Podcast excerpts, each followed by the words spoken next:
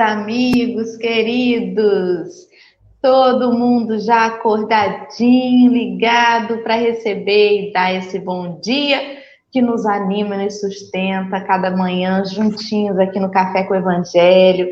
Já estamos aí com Dalva Santos, que pulou da cama bem cedo para dar o primeiro bom dia desse chat. A Vânia Rigoni, Marcelo Pessoa, o Érico Nogueira, a Jaque Garuzzi, muito querida, Geni, também muito amada, Dilma, o seu Ari, lá do Cefac, Núbia, muito amada companheira de militância, da adoção, tá aí com a gente, a Sônia Vale, eita, até perdi a voz, a Sueli Domingues, tá aí a Fátima, a Mira Portela, a Dei Clair, Josiane Barreto, e a Roseli já está preocupada, mas é muita gente. Será que ela vai parar de dar esses bons dias? Não, que hora que eu vou falar? É muita gente, mas é muito gostoso receber esse carinho de cada um de vocês, essa troca tão importante para nós a cada manhã. Eu vou passar o meu bom dia para o meu companheiro Marcelo Turra para saber como que está aí na beira da praia de Cabo Frio nessa manhã de sol Querido, dê o seu bom dia para nós, por favor. Olha, Dora, hoje amanheceu fresquinho, uma delícia. Entretanto, já temos agora sete horas da manhã, sete e dois da manhã, um sol para cada um brilhando lá fora. Então a gente já está assim, rachando o dia, mas é de Deus, né? Esse, esses dias aí quentes para a região dos lagos. Um dia abençoado para cada um de nós. Agradeço muito essa oportunidade de estarmos reunidos, dos companheiros que nos acompanham no chat logo de cedo. E hoje nós estamos recebendo nossa nova amiga de infância, com quem brincamos de queimado na rua, nas ruas de São Paulo. Roseli, querida, bom dia. Dê o seu bom dia para os nossos amigos que estão aí nos esperando. Ai, e se apresente para nós. Se apresente, é, Roseli, se apresente, tipo Globo Repórter. Primeiro, oiê! Bom dia, gente. Ai, que delícia. Eu estou me sentindo aqui na casa de cada um de vocês, sentadinha, tomando um café no sofá gostoso, né? Tá uma delícia. Olha, muito obrigada pela recepção e essas pessoas queridas aí que já estão se manifestando desde cedo. Ô, gente que acorda cedo disposta, né? Isso que é, é, é aquela vontade que a gente tem de aprender, de trocar ideias legais, né?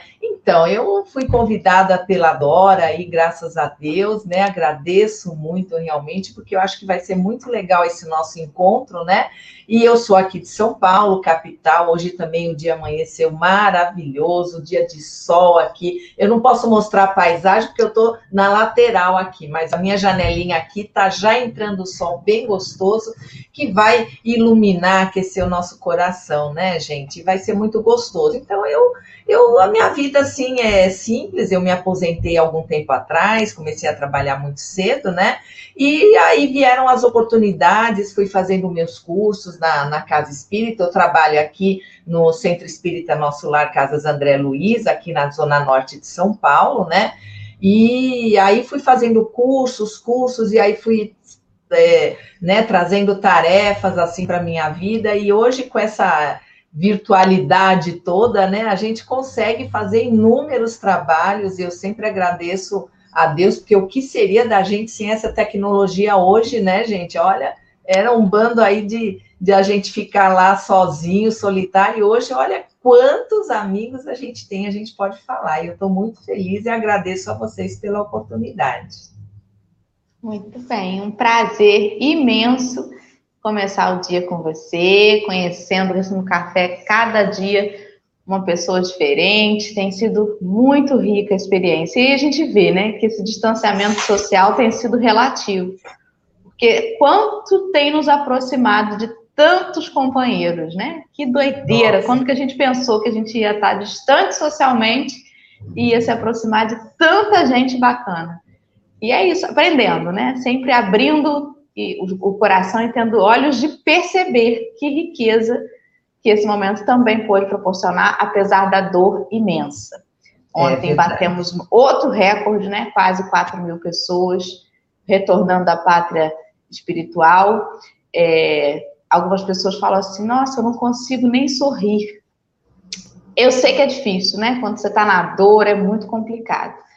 Mas é preciso que a gente tenha bom ânimo, porque o Cristo nos exortou a isso. Tenhais bom ânimo. Ele venceu o mundo, então com ele a gente precisa seguir.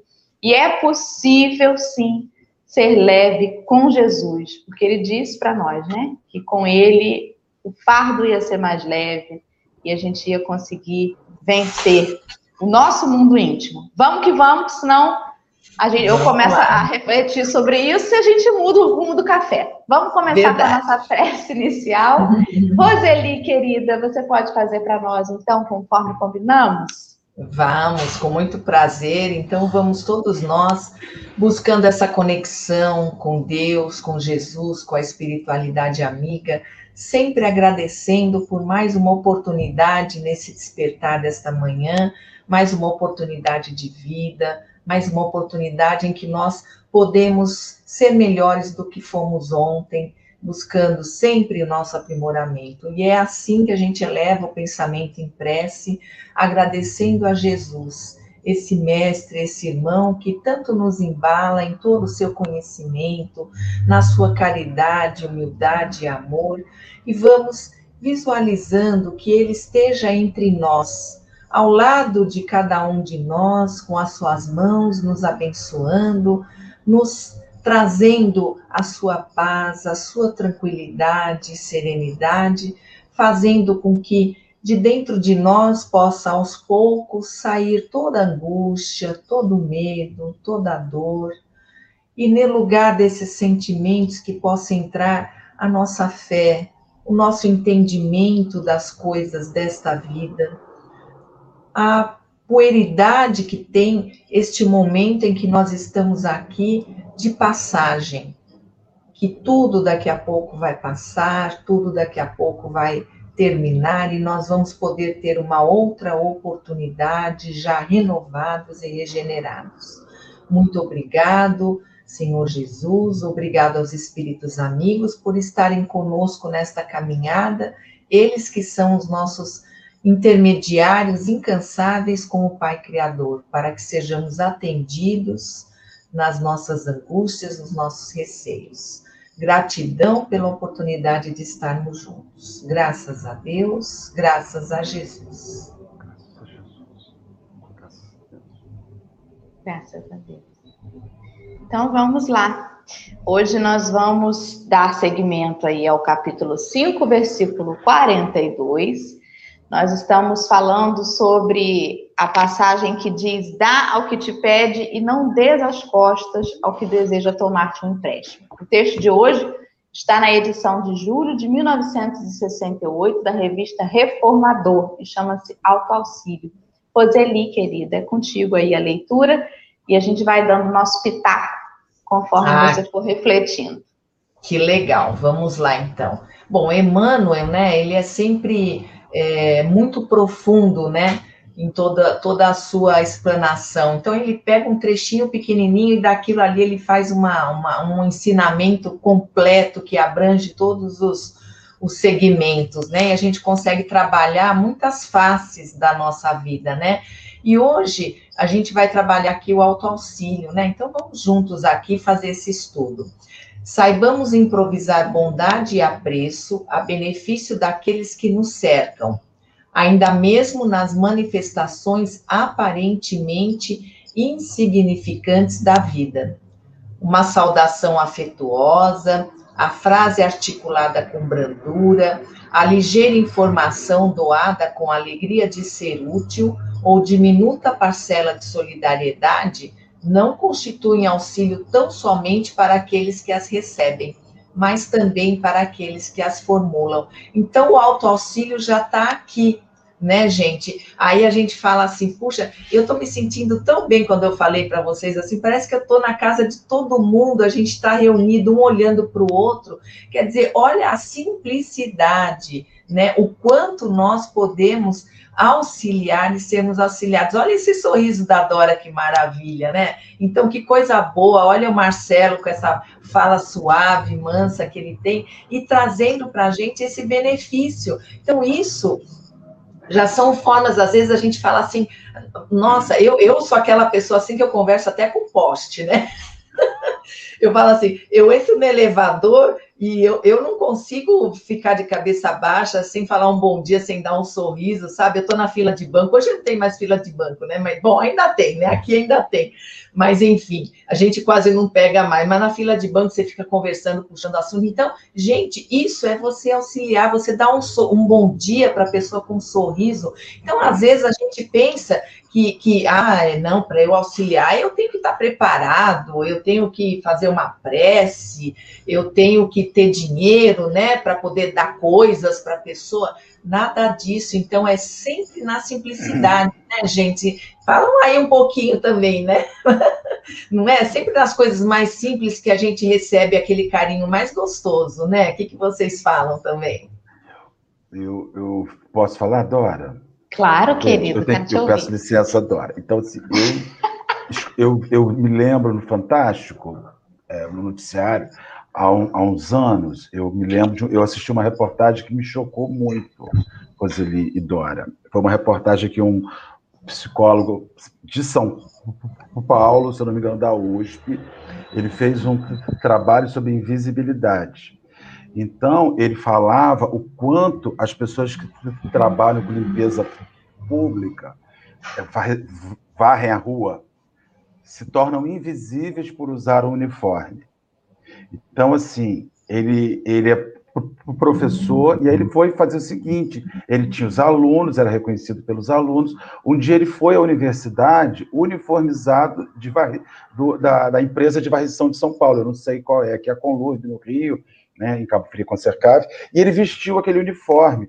E ele não foi reconhecido, ainda que ele só estivesse com o uniforme. Quer dizer, o rosto dele não tinha uma maquiagem, ele, não, ele era ele. Os alunos passavam por ele e não o viam. Então, essa questão de invisibilidade, isso mata as pessoas. As pessoas que estão invisíveis, as pessoas que, que, que ninguém sabe quem é. Uma outra reportagem reportagem também que eu vi, que me marcou muito, inclusive virou um documentário que eu assisti, que eu assisti recentemente, me esqueci o nome, foi sobre um aluno de medicina que foi fazer aula de anatomia e, a, e, os seres humanos que estavam ali servindo eram tratados como números. Aí um dia ele perguntou quem eram aquelas pessoas. Aí o professor falou assim: não sei. Mas eles, você, você, não, são só números, eles são indigentes. Aí ele ficou preocupado, ele falou assim, gente, mas peraí, mas esses caras estão prestando um serviço à, à, à sociedade e eles são indigentes. Aí esse aluno, ele foi, começou a pesquisar quem eram aqueles cadáveres que estavam sendo estudados. E aí ele chegou a encontrar praças com outros moradores de rua que viviam ali, que conheceram aquelas pessoas que morreram ali, não foram reclamados por familiar nenhum e foram doados aos, às universidades. E aí ele começou a ouvir, ouvir as histórias daquelas pessoas, o que eles gostavam de comer, as piadas que contavam. Aí eu comecei a ver, assim, o quanto as pessoas são invisíveis, e quanto o cadáver de anatomia que você estudou, Dora, quando você fez faculdade de odontologia, era uma, era uma peça, era um número. O quanto o cara que varre a rua em frente à casa da Roseli, em frente à minha casa, por ele usar um uniforme amarelo, ele se torna invisível. O quanto o menino que está vendendo a balinha no, no sinal, na sinaleira, no semáforo, no farol, cada estado tem uma, uma denominação, ele é invisível. E o quanto a gente pode mudar a vida dessas pessoas, inclusive enquanto espíritos, a gente passa a saber quem eles são, a gente passa a olhar para eles, né? Isso é uma coisa muito interessante. Eu fico muito chocado. Hoje eu estou meio que Roseli. Eu cumprimento cachorro, eu cumprimento folha caída no chão. Bom dia, folha. Porque eu, é um exercício mesmo, sabe? Passo pelas pessoas da rua. Bom dia, bom dia, bom dia, bom dia. Às vezes demoro, porque eu estou tentando enxergar as pessoas. Eu acho que é isso que a Manuel está falando. Você vai se sentir melhor quando você enxergar as pessoas. É, e é com, por que, que isso remete a gente, né? Quando ele fala assim, mas é, não é um auxílio só para aqueles que recebem, mas também para aqueles que formulam. Cientificamente comprovado. É o mesmo efeito do chocolate para quem gosta de chocolate, do café para quem é de café. Que o organismo da gente produz substâncias bacanas quando a gente faz esse movimento de doação para o outro, né? É uma coisa muito interessante, porque assim, a gente foi programado para isso biologicamente. Faz bem para a gente fazer o bem para o outro. Que coisa bacana, é de Deus mesmo, né? Só pode ser Deus que fez é, a máquina para isso. A máquina eu falo assim, né? Aqui, aqui em São Paulo, ultimamente, né? Cada farol que você para, é, tem uma pessoa pedindo. E eu sou assim, né? Eu, eu, eu não, não é para todo mundo que eu dou, eu, eu sigo muito a minha intuição, e a minha intuição, tipo, muito rápida. Eu, eu, eu, numa fração assim de segundos, eu analiso o gestual da pessoa, o jeito que ela está se, se comportando, e aí a minha intuição diz: ah, ajuda. Ah, mas vai ser para usar droga, para beber. É, sabe? Mas é, não importa, porque aquela pessoa é, é, daquilo que ela necessita naquele momento, né? Eu sei que não vai fazer bem para ela, mas se eu tivesse na posição dela, será que eu não ia querer um alento também para uma vida tão difícil, né? Então eu, eu procuro não julgar dessa maneira, mas eu falo assim, gente, olha, eu, eu, eu, eu falo assim, eu sou suspeita, porque eu amo espiritismo, mas eu falo, gente, faz e observa. Eu bato muito nessa tecla. Quem já me ouviu sabe que toda oportunidade que eu tenho, eu falo, gente, pratica a doutrina e observa. Então, você dá 50 centavos para uma pessoa e aquele e olha no olho dela sabe? Não fecha o vidro, não dá com aquele medo assim, sabe? Não vai, lógico, se expor, mas a, você está protegido, está amparado quando você faz o bem. Então, sabe? Muitas coisas boas acontecem. Aí você olha no olho daquela pessoa e ele te agradece, gente, com um amor tão grande que eu falo assim, nossa, o que, que vale nessa vida que não é esse olhar de, de, de agradecimento de uma pessoa que, que olhou no olho do outro? Que é aquele invisível que o Marcelo falou, sabe? Porque a gente tem hoje muitas, eu falo comunidades invisíveis no nosso mundo, a gente não tem como. Estou falando muito, gente, me cortem se eu preciso, se precisar, hein? Porque ah, nessa pandemia, é, a gente tem que falar dessa pandemia, não tem como. E quem são os invisíveis dessa pandemia? Até eu tenho compartilhado coisas no meu Face a respeito do pessoal da limpeza, sabe? Dos hospitais para a gente eles são invisíveis. A gente agradece os médicos, os enfermeiros, claro, eles estão ali na linha de frente, mas quem está limpando todos aqueles vírus e bactérias são eles, né? Quem está fazendo tudo isso são eles. Então, eles estão na linha de frente, às vezes até mais do que os próprios médicos, porque eles estão limpando tudo ali, aqueles, aqueles é, é, resquícios ali do que sobra de toda a atividade, né? Aquelas pessoas, aqui em São Paulo fala muito da aglomeração, né? E eu falo assim, gente, mas ninguém fala daquele que tem que trabalhar todo dia que se aglomera no ônibus. E esse está esquecido? E esse não é cuidado? Então, sabe, a gente tem que. É, a, a gente está num momento realmente de, de renovar e de trazer à tona essas pessoas que a gente não olha no olho. O vendedor de loja, às vezes a gente vai comprar sapato, a gente não olha na cara do vendedor, no rosto dele, a gente não sabe o nome dele. Como é que se sente uma pessoa assim? Olha, gente, ai, tô achando uma delícia essa conversa, porque tá trazendo tanta coisa, eu tô aprendendo já muito com vocês, gente. Muito obrigada, muito legal. Só que eu falo muito, viu? Me dá um corte. É, a gente tem essa, essa coisa do julgamento, né? Por exemplo, com os moradores de rua. Tem gente que olha e fala assim: trabalhar não quer, né? Mas pedir. Gente, a gente, a gente para pedir alguma coisa para alguém, a gente precisa passar por tanta coisa dentro da gente, né? Para pedir uma simples desculpa já é um esforço para muitos. Imagina para dizer assim, eu não tenho nada, me dê. Rapaz, não deve ser fácil, né? Então, é, é, a Udna, uma companheira nossa, de vez em quando está aqui no café, ela é assistente social. E, e, aí, na época que ela estava fazendo a formação dela, ela conta que um trabalho que ela realizou que marcou a vida dela. Foi com os moradores de rua do centro do Rio de Janeiro. E ela remeteu, acho que se eu não me engano, no início, lá nas primeiras participações dela, ela chegou a comentar aqui que questionava, né? Mas por que que você bebe e tal? E ele dizia assim: tem dia que tá frio, tem dia que eu tô com fome, e o copinho da pinga é mais barato do que o prato da comida. E ele me esquenta, ele me faz dormir, eu esqueço a fome. E a gente fica assim, vai pegar esse um real que eu tô te dando e vai comprar bebida? Eu falo assim, minha senhora, um real hoje você quer que eu compre o quê? é difícil, cara. Você vai no mercado, 100 reais é o novo 10. Você sai com uma sacolinha de compra e 100 reais. Você vai dar um real e quer que ele compre o quê se for aquele único um real? É tão complicado o julgamento, né? E ela dizia assim: olha, alguns deles, inclusive, têm casa e têm família, mas eles dormem na rua durante a semana para economizar a passagem. Você sabe lá o que é isso, gente? É uma doideira e a gente não, não enxerga o lado do outro mesmo, né? É sempre com um olhar recriminante, com um olhar julgador. E uma vez, num estudo que eu, que eu estava fazendo com o Carlos André, é, um estudo mesmo, um grupo de estudo, é, é, a gente comentou assim, não, mas é porque a gente tem medo, né? A gente está passando na rua e aí o companheiro pede, a gente não sabe se é um assalto ou se é ou se realmente ele está precisando. E o André me falou uma coisa que nunca mais eu esqueci. Ele falou assim: a nossa fé é muito pequena. A nossa fé é muito pequena. Que ainda que fosse um assalto, você precisa querer fazer o bem. Se o outro não tem o mesmo desejo, é problema do outro. A gente não pode se sentir amedrontado. É claro que a gente não vai por aí sair atravessando a rua sem olhar para o lado.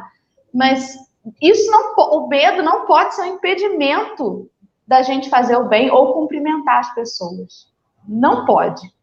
Que fé é essa, gente? Que a gente tem, Jesus? Que, não, que tem medo do outro ser humano a ponto, às vezes, de nem dar um bom dia com medo do outro ser humano, porque está julgando pela aparência tem um monte de ladrão aí de terno e gravata. Uh, dos quais a gente. É, dos quais a gente nem passa com medo, né? Do lado. É, é uma doideira. É verdade. Sepulcros eu, eu... caiados. eu, eu fiz um trabalho que, inclusive, foi esse trabalho que me despertou para essa vontade de ajudar o próximo, né? Que foi num grupo é, voluntário é, que ajuda moradores de ruas. Eu fiquei cinco anos trabalhando nesse grupo, né? E não tinha conotação religiosa, apesar de ter uma base espírita, mas não saíam com a intenção de evangelizar, de fazer nada. E, gente, foi, era muito interessante porque o, o gestor né, desse grupo, ele falava, ele levava comida, mas não era comida assim, lanchinho, não, era arroz, feijão, carne moída, tudo de doação e de nós mesmos, às vezes, nos cotizávamos também para ajudar e tal, né? E, e o que ele falava era isso: eu quero, eu quero olhar no olho do morador de rua. Eu quero não ficar olhando com aquele nojo, olhar de nojo, porque ele está cheirando mal. Eu quero poder estar com ele, devolver um pouco naquele sábado à noite, um pouco da dignidade para ele. Então, gente, era quando começou o trabalho, hoje já não pode mais, né? A gente montava mesas, aquelas mesas de restaurante mesmo, e cadeiras, e nós servíamos esses moradores sabe? Então, é, ele sentava na mesa, a gente conhecia a história deles, né? Muitas mulheres, assim, moradoras de rua, que a gente, né, quase não, não, não dá atenção, mas elas têm uma, uma história de vida muito interessante, né? Então, é, é esse olhar, né, que, que, que, que eu, vi, eu falo assim, a gente estava vivendo tão robotizado, tão automatizado na nossa vida, né, que a gente estava perdendo muito desses valores, dessa sensibilidade. E eu acho que, que a pandemia restaurou um pouco disso. Tem o, o seu lado bom, de tudo que a gente enxerga só como ruim, mas tem o seu lado bom, né? Então a pandemia trouxe essa essa restauração um pouco da sensibilidade da gente olhar numa janela e apreciar um amanhecer, um dia de sol, né? Então, eu acho que a gente está tendo essas mudanças. Eu, eu até falo assim que eu não quero nunca mais na minha vida voltar ao normal, porque aquele normal não era um bom normal. Eu quero ter uma coisa nova, uma coisa regenerada, né? Não é, Marcelo? O que, que, que você junta nisso aí? Olha, eu estou eu tô, eu agora na fase dos documentários. E eu cheguei a uma conclusão com o documentário, que o documentário te leva a uma reflexão seguinte: nada é aquilo que você vê sempre tem uma coisa maior por trás. Então, quando você conversa, quando você sorri para uma pessoa que está em situação de rua, você descobre que ele é filho, que ele possui filho, que ele foi casado, que ela foi casada, que eles tiveram projetos, que eles tiveram sonhos, que por, por um fracasso da vida algo aconteceu. Outro dia eu estava assistindo um documentário interessantíssimo. E eu escutei uma coisa louca, mas interessantíssima. Você sabe o que freou o avanço ligado à AIDS nos anos 80 e 90, entre os viciados de, droga injetável? O crack. Porque as pessoas se injetavam para ter uma onda rápida, porque injetavam cocaína na veia e a explosão era imediata. O crack, que é essa desgraça que nós temos hoje em termos de entorpecentes, foi ele que freou a contaminação com o HIV entre os dependentes químicos. Então, o, médico falou o seguinte: olha, essa porcaria pelo menos serviu para alguma coisa. Ela baixou a contaminação entre as. Então, assim, ah, vamos usar o crack. Não, nós estamos dizendo isso. Nós estamos é. dizendo que as pessoas elas bus buscam recursos ruins para solucionar situações ruins, porque ninguém às vezes oferece, ou porque nós não sorrimos para elas, ou porque nós não queremos saber quem elas são, para oferecer os bons recursos. Quando você disser assim, olha, esse cara saudável, por que, que não arruma um trabalho? Chama ele e dá o trabalho para ele. Por que, que ele não capina um quintal? Oferece o seu quintal para ele limpar. Por que, que ele não limpa uma rua? Chama ele para limpar a frente da sua casa e dá ele 50 reais. Entendeu? Então, assim, nós temos solução para todos os problemas dos outros. E nós sequer olhamos e ouvimos o que o outro precisa, porque isso é a questão. O autoauxílio é: eu não vou dar só o que eu quero. E o Cristo agia assim toda vez que uma pessoa chegava perto de Jesus, ele olhava e falava assim: O que você quer? Olha só, o que você quer? O paralítico chegava e ele perguntava: O que que você quer? Ó, oh, Senhor, olha para mim. Como é que o senhor pergunta? Não, eu quero saber o que você deseja. Então, assim, nós queremos mudar o mundo, mas nós não queremos saber o que o mundo precisa. Nós queremos abrir a caixinha de bênçãos da nossa vida, entregar para o mundo como se nós fôssemos perfeitos, e não somos. A gente precisa, nesse alto auxílio, perguntar o que você precisa, Roseli. Dora, o que você Marcelo, o que você precisa? As pessoas chegam com coisas prontas, é igual levar carne para cá de vegano. Meu filho, eu quero te ajudar. O que, que você precisa? Ah, me traz uma berinjela, uma abobrinha, uma batata doce. Um bifinho, não, não como carne. Ah, mas eu quero ajudar e a pessoa está escolhendo o que ela quer. Olha que doideira, né? A pessoa é doida, todo mundo é muito doido, as pessoas não ouvem os outros. Legal. Gente, vamos continuar aqui. Vamos, né? ia falar isso então, agora. Vamos lá.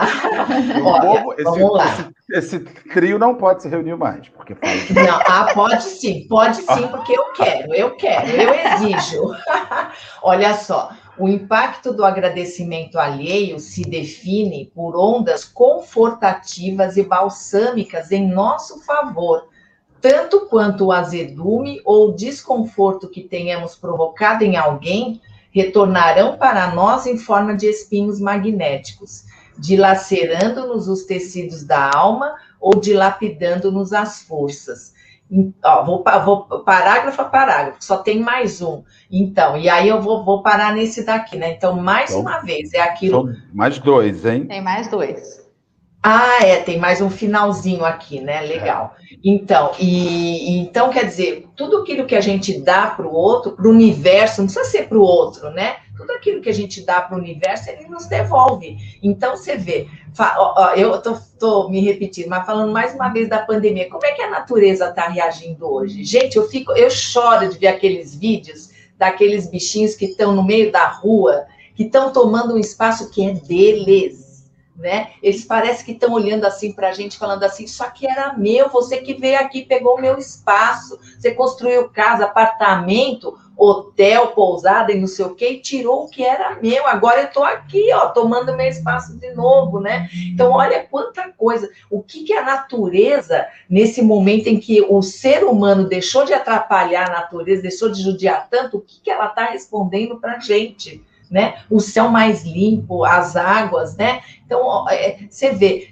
tudo que a gente dá para o universo, e quando a gente dá para o universo, a gente está dando a Deus, porque Deus está em tudo, né? O que, que ele nos devolve? Então eu falo, gente, olha, é, é só a gente parar para observar, sabe? A teoria é muito bonita, mas vamos parar para observar a resposta que a gente tem do universo das pessoas, né? É isso que está falando, né? Nós vamos receber aquilo que a gente dá. Se a gente dá espinho, dá espinhada, belisca, né? A gente vai receber isso de volta. Se a gente dá amor, se a gente dá um olhar de solidariedade, né? Que é tão fácil, a gente não gasta nada, sorrir, ó, não dá ruga, né? Olha a Dora, que coisa mais linda, esse sorriso, Marcelo, todo mundo de bem com a vida, né? Isso é interior, né? Quando você dá do seu interior o melhor, o seu exterior fica lindo, maravilhoso, né, gente?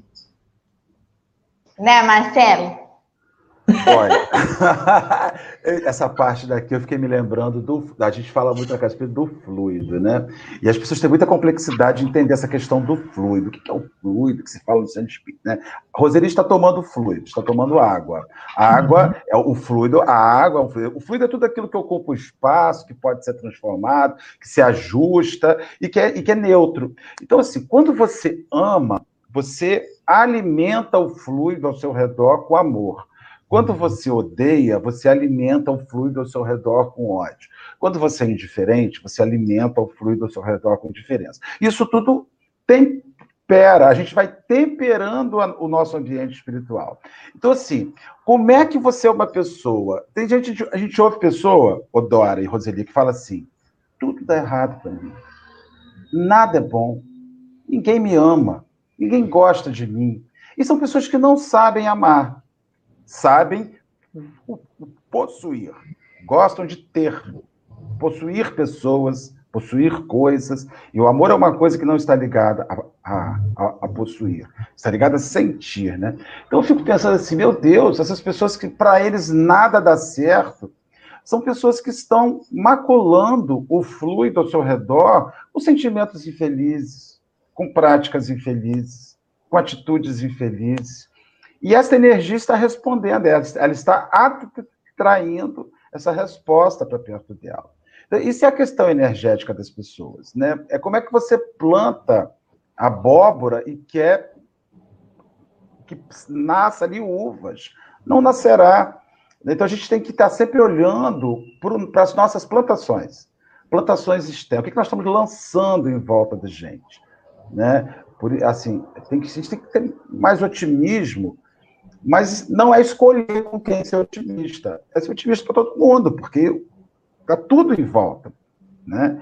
Sei, eu, eu fico pensando muito sobre essa questão da energia ao nosso redor, Odora. Porque a gente quer uma coisa que a gente não dá, que a gente não constrói. E aí ele está dizendo: olha, o, o, o, você vai receber o, o, impacto energético de retorno daquilo que você deu. Né? E não tem como fugir disso.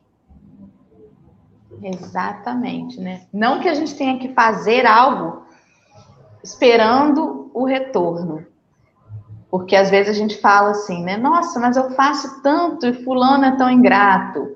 Ou eu faço isso e a vida me devolve tal coisa.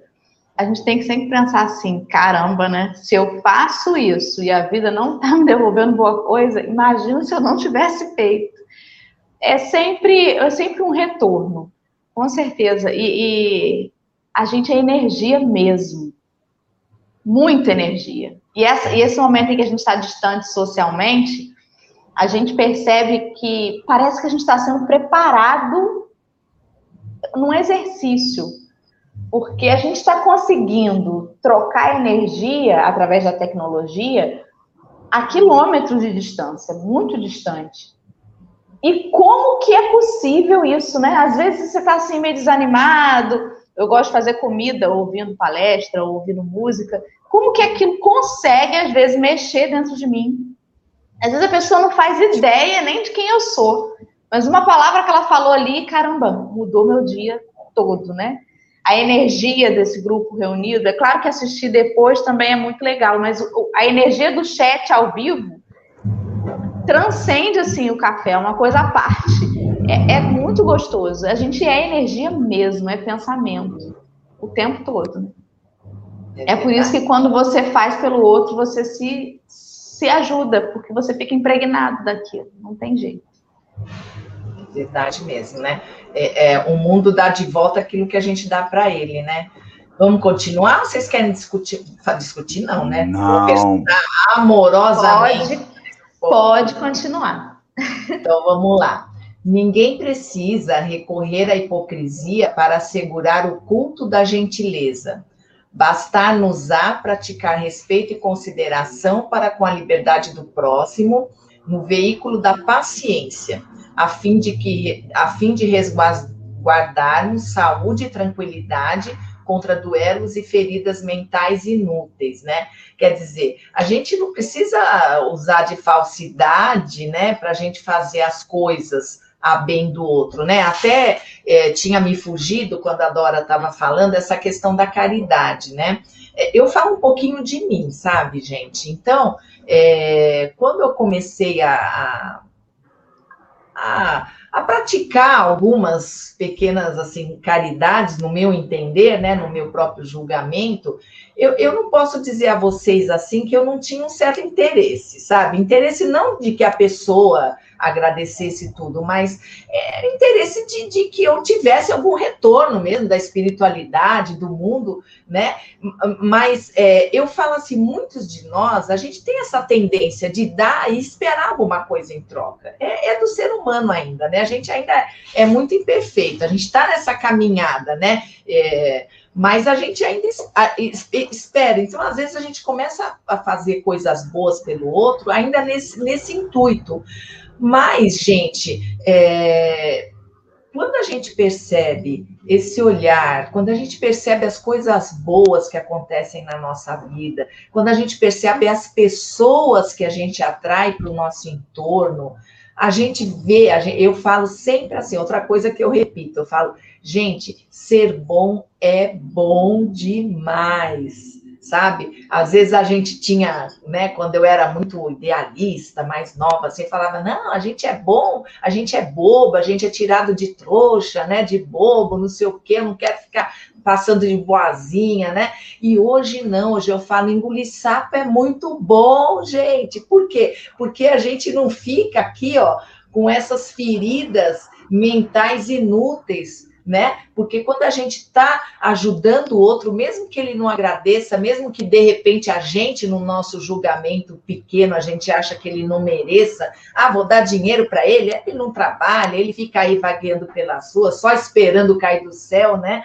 Mas na verdade, né? Não é, é isso é, é, é essa maravilha que a gente tem quando a gente faz o bem, o que a gente recebe de volta, né? Então, olha como é bom a gente ser bom né? Como é engolir o sapo, você não, não levar uma discussão inútil à frente, que vai te trazer mais feridas, que vai te trazer mágoa, porque a gente é espírita, né? Mas eu falo assim, eu ainda não, não cheguei naquele patamar da escala lá do espírito puro superior. Então eu ainda me magoo, eu ainda né, guardo, às vezes por um tempo, um ressentimento, mas a diferença é que hoje eu sei, não, eu, eu me magoei, é normal, sou um ser humano, mas, mas da manhã eu já vou tirar isso de dentro de mim. Né? Então a diferença é isso, eu não vou ficar alimentando aquilo para eu não ter essas feridas, né? Então, gente, quando a gente às vezes tem oportunidade na vida de ajudar, né? E Jesus fala: cada um daqueles que você ajuda, você está ajudando a mim. A cada um que você dá um alimento, é a mim que você está alimentando, é a mim que você está vestindo. Então, olha que oportunidade boa que a gente tem, né? Então, mesmo que, olha, gente, vamos todo mundo fazer a caridade, fazer o bem cada vez mais, mesmo que a gente tenha um interesse ainda agora, sabe? De, de ter algum retorno, mas vamos fazer porque esse sentimento de que você ser bom é cada vez melhor na, na, sua vida, no seu entorno, no mundo, que a gente vai mudar esse mundo para uma regeneração, sim, e nós vamos mudar rápido, né? Porque a oportunidade está vindo. Então, nós vamos logo chegar nessa regeneração, vamos todo mundo fazer a caridade, porque daqui a pouco vai ser aquela caridade pura, de coração, de amor. Ai, é tão gostoso. Ai, ai eu fico empolgada com esse café. Acho que tinha até as três horas de café, não dá para ser café e almoço? Você falando isso, né, de ser bom, eu lembro que uma vez eu falei com o Marcelo isso, não sei se ele vai lembrar. Nessa vida a gente tem que ser bom uma vez só. Tem gente que pensa assim, né? Você tem que ser bom uma vez só. Porque se você for bom duas vezes, você vai ser bom, bom. Aí alguém vem e te engole. Né? Então, tem gente que pensa assim, né? Tem medo de ser engolido. Tem que ser bom, mas não tanto, porque senão alguém vem e me engole. Não pode ser bom, bom, tem que ser só bom. Isso é uma bobagem, né? Porque isso, é. isso diz a respeito do outro e não de você. E eu pensei duas coisas muito interessantes. Uma, quando eu li isso aqui, eu fiquei pensando que, assim, a gente tem muita facilidade para agir com amor, com caridade, com delicadeza, com quem está desencarnado, né? Você fala assim, ah, vai ter uma reunião de socorro espiritual. Aí o sujeito está lá, está sofrendo, às vezes está revoltado, né? E aí o dialogador, né? Com a calma, com a paciência, a equipe que está ali fazendo as preces para manter a reunião, todo mundo com calma, com paciência, orando. Quando esse companheiro está encarnado e às vezes falando essas mesmas atrocidades aqui, a gente parece que não tem essa mesma paciência, né? A gente já esquece tudo, já esquece a receita. Por que será que a gente faz isso, né? E a outra coisa que eu pensei e que eu já esqueci, do que, que eu ia falar. É igual eu, acontece comigo, eu me empolgo tanto que acabo esquecendo. Meu Deus, acho que é essa tinta nova que eu estou usando. É. é. o, Dora e Roseli, assim, eu vejo que a gente é, é, beneficiado, né? A gente gosta de ser beneficiado, porque lidar com o desencarnado, você tem hora marcada. Lidar com o desencarnado, você vai uma vez por semana, né? A casa espírita, quando tinha reunião mediúnica, a casa aberta, aí você tinha aquela hora de caridade com o desencarnado. Então você se preparou para lidar com Então, tanto lidar com o encarnado é o dia inteiro, é o tempo inteiro, é o seu vizinho de, de apartamento, é o, o a, é tudo. E aí você é chamado, e tem aqueles dias que quanto mais. E é interessante, né? É o famoso ditado: quanto mais você reza, mais assombração aparece, e quanto mais você se quer ser bacana, bom, mas as provas para ver o quanto você é real e você vai brotar no seu caminho. Então, você está ali. Fala, Dora. Eu lembrei do que eu ia falar. Que quando ele fala para gente autoauxílio, é porque a gente se engana muito, sempre lendo o texto, achando que a gente está na posição do que ajuda, do que é caridoso, do que é bonzinho, e que o outro está na condição de quem recebe, de quem está necessitado, de quem está assistido. Quando, na verdade, nós somos todos devedores, todos necessitados, e geralmente a dificuldade daquele meu irmão que mais me incomoda, se não é alguma dificuldade que eu mesma tenho hoje, é com certeza uma que eu já tive. O Aloysio Elias falava isso com um argumento muito melhor do que o meu, mas ele explicava, baseado ali no, no, no texto que ele estava lendo do Evangelho, né? Que, por exemplo, se eu tenho muita dificuldade para lidar com pessoas alcoolizadas, se eu não tolero, se eu tenho um problema, muito provavelmente é uma falta de perdão com o meu passado envolvido também no álcool. Talvez eu tenha cometido tantos equívocos nesse quesito que agora eu tenho uma ojeriza a isso. Então, quando você olha com piedade, quando você auxilia o irmão, seja lá onde ele for, em que situação ele estiver, você pode estar fazendo um resgate com o seu próprio passado. E aí você acha que está ajudando o outro, quando na verdade você só está devolvendo uma ajuda que com certeza você recebeu. Porque para estar tá aqui bonitinho desse jeito que está Marcelo, que está Roseli, Muita pessoa, muitas pessoas estenderam a mão e ajudaram no caminho da gente. Senão a gente não estava aqui, não, que a gente não nasceu assim, a gente nasceu simples e ignorante, né? Pronto. Marcelo, desculpa te cortar, porque eu tô com um problema sério de memória. Se Não. passasse um pouquinho mais, eu ia abrir a geladeira e se perguntar o que, que eu vim fazer aqui. é, mas essa questão de a gente tem muito a gente tem muito medo de ser egoísta. Eu acho que quanto mais espírita você fica, você tem muito medo de ser egoísta, de ser orgulhoso, que são as piores coisas que tem. Mas o alto amor, esse alto amor, não é um ato de egoísmo, é um ato de sabedoria. É diferente de você ser egoísta, de você centrar o mundo em você, é você descobrir que se o outro não quer a sua bondade, coitado do outro. Mas eu vou fazer, eu vou dar o que eu tenho de melhor, sabe? Então, assim, a, é, a gente está. É porque na verdade, a gente, tá, a gente dá muitos nomes para a mesma coisa.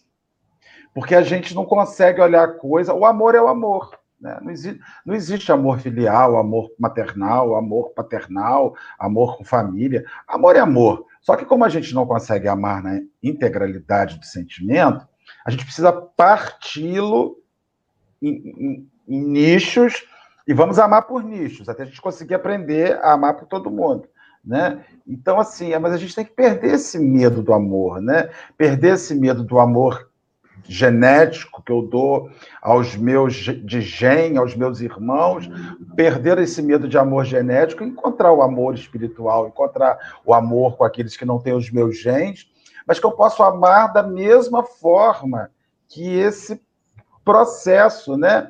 A gente precisa vivenciar isso, e isso é, tem que sair o amor pelo interesse. A gente ama quem pode nos beneficiar de alguma maneira. Ah, eu gosto tanto de você agora. Você me deixou vir para o Café com o Evangelho trabalhar. Como você, eu preciso tanto de você. Aí eu vou amar a Dora enquanto ela me deixar aberta. Um dia ameaçou me demitir. Então, assim, eu fico. Eu não tenho que amar a Dora para poder estar aqui, né? Essa situação aqui. Então a gente tem que entender que o amor é por tudo, né? É, sei lá.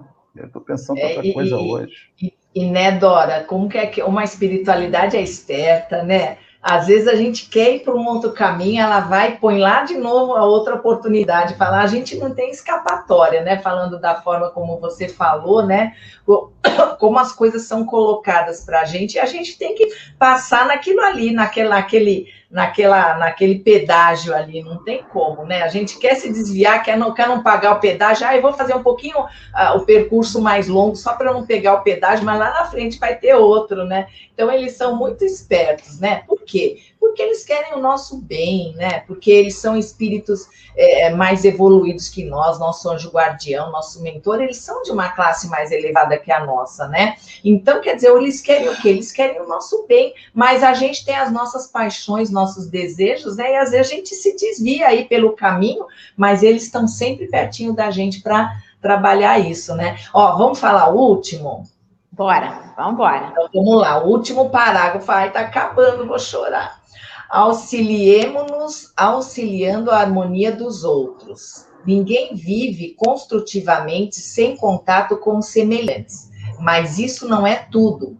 Precisamos igualmente de tato para servir e aprender, melhorar e conviver, né? Então, gente, é aquilo que a doutrina espírita fala para gente, né? A gente não tem como evolu evoluir sozinho ah, eu, eu vou lá para viver no meio do mato, ou eu vou me isolar, né? Como a gente vê muitas congregações religiosas, não, não, não é ruim, gente, não é falando nada de, de né, de, em detrimento dessas, mas a gente precisa exercitar esse amor, exercitar essa paciência. E como a gente vai exercitar se a gente não conviver com o outro? Então, a gente se isolar, hoje a gente se isola de forma obrigatória, mas a gente está aqui se relacionando, a gente está aqui trocando ideia, discordando, concordando, e é assim que a gente vai desenvolver essas virtudes, né? O amor, a paciência, e eles estão falando aqui para a gente finalizar. Você vai dar carinho, você vai fazer a caridade, não vai dar para aquela pessoa com, com desprezo, não vai dar com sentimento ruim ou, ou, com má vontade. Nossa, aprende a servir, né? Vamos nos visualizar todo mundo como, né, servindo a uma mesa, servindo a pessoas que estão num jantar, né? Vamos imaginar que a gente está servindo, olha que imaginação fértil, na, naquela Santa Ceia, tá lá Jesus sentadinho, os discípulos, e a gente está lá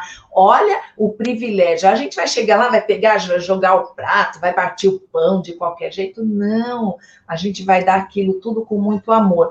Já a partir do momento que a gente faz a comida, a gente faz com amor e aquilo ali faz um bem danado para todo mundo, né? Então, tudo que a gente fizer na nossa vida que a gente faça por amor, com amor, com paciência, entendendo que a gente é diferente um do outro, né? Eu tenho um nível evolutivo, Marcelo tem um, a Dora tem outro, mas a gente está junto nessa caminhada, não está todo mundo no mesmo barco, porque eu não gosto muito dessa frase, né? Mas estamos todos na mesma caminhada, cada um vai poder escolher a sua maneira, ou ele vai virar o barco, ou ele vai navegar tranquilamente pelos mares, né? Mais ou menos isso daí, né? Ah, é, a minha filosofia, assim, é muito simples, né? Eu gosto de, de falar coisas assim para todo mundo poder, poder entender, não é nada muito universitário demais. Mas é isso é interessante, né? O contexto, né, a proposta é contextualizar, é o que Emmanuel fazia. Ele conseguia pegar lá no Evangelho e dar uma, uma, uma visão que pudesse caber na nossa vida. Henrique, esses dias, estava falando comigo. Ele falou assim: engraçado, né? Emmanuel falou tanto de evangelho, mas ele nunca pegou e para ficar buscando o histórico, né?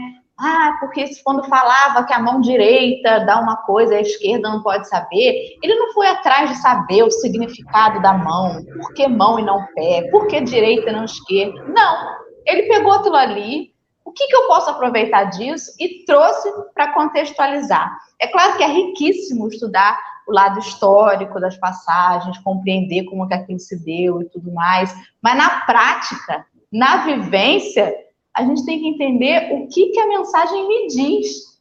É isso que vai fazer eu mudar. Não adianta eu entender o que, que é um fariseu, o que, que é um sacerdote, o que, que é um samaritano, se na prática aquilo não me disser nada, não, não me mandar uma mensagem, né? E, e isso é uma coisa muito interessante, Roseli, o que você falou, da linguagem. Porque muitas vezes a gente está na posição de ajudar o outro baseado no nosso, na nossa altura, né? Então você quer ajudar, às vezes o outro não está entendendo nada que você está fazendo, né?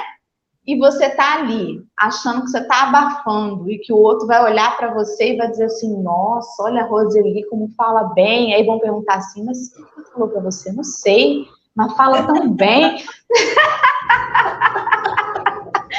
né? Para ajudar o outro, você tem que estar tá ali, se colocar na altura dele, igual criança. Senão você está só de cima apontando para a criança o que ela tem que fazer. Quando você se agacha e olha no olho, ela entende melhor. Na correria do dia a dia, não é sempre que eu agacho para falar com as minhas filhas. Mas aí me faz pensar que talvez na correria eu também deixe de olhar no olho dos meus companheiros. Pela pressa, pelas desculpas que a gente bota, né? O dia foi corrido, foi intenso, não sei o quê às vezes a gente não para para tentar entender, peraí, o que que, o que que essa pessoa está querendo de mim agora? E aí pausar e tudo mais, né? O Henrique faz muito isso, de parar, mesmo quando ele está nervoso, baixar e olhar no olho da criança e falar pausadamente. Você tem que falar uma linguagem que o outro entenda. Senão você não vai ser entendido, você não vai estar ajudando nada. Você vai estar sendo um ditador, você vai estar sendo um autoritário, assim com crianças e assim com pessoas, com irmãos, com outros seres humanos. Até os bichinhos, até eles entendem quando a linguagem é do amor. Não é isso? E aí, Marcelo, suas considerações no fim deste cafezinho que Roseli tão alegremente nos proporcionou? É, eu estava pensando aqui o um negócio. Quando a gente não é, não é assertivo, não é direto, a gente atrasa. sabe? A, a, evolução é tão mais simples quando você é direto, porque quando você resolve na hora, não, não fica a, a pendência. Então, essa linguagem direta, essa linguagem que você finaliza e tem que pensar, né? igual palestra, a gente já, eu, eu lembro de uma, uma, uma, uma sabia muito engraçada, né? Aí faz uma palestra. E aí, fulano, é palestra. Ah, adorei. Foi sobre o quê? Não sei. Mas me senti tão bem. Ai, tinha um lanche depois maravilhoso. Ai, foi boa a viagem, a excursão, todo mundo rindo dentro do ônibus.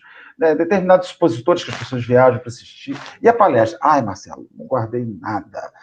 Mas assim, aí a gente fica vendo que a pessoa gastou dinheiro, se deslocou, e ela não prestou, ela não guardou nada, porque ela não entendeu nada que a pessoa falou. Né? as palavras estão ali empoladas. Então, assim, eu fico pensando assim, a gente, a gente quando enrola, atrasa. Quando você enrola, você atrasa. A gente não pode enrolar. Até porque você não sabe se você vai ter outra oportunidade igual aquela. Sabe?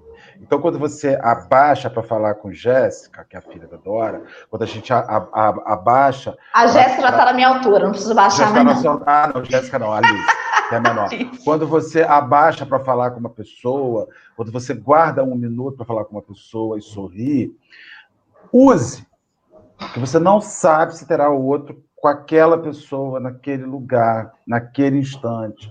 Então, assim, dá trabalho? Muito. Cansa? Cansa. Enjoa? Tem vontade de tem hora que enjoa.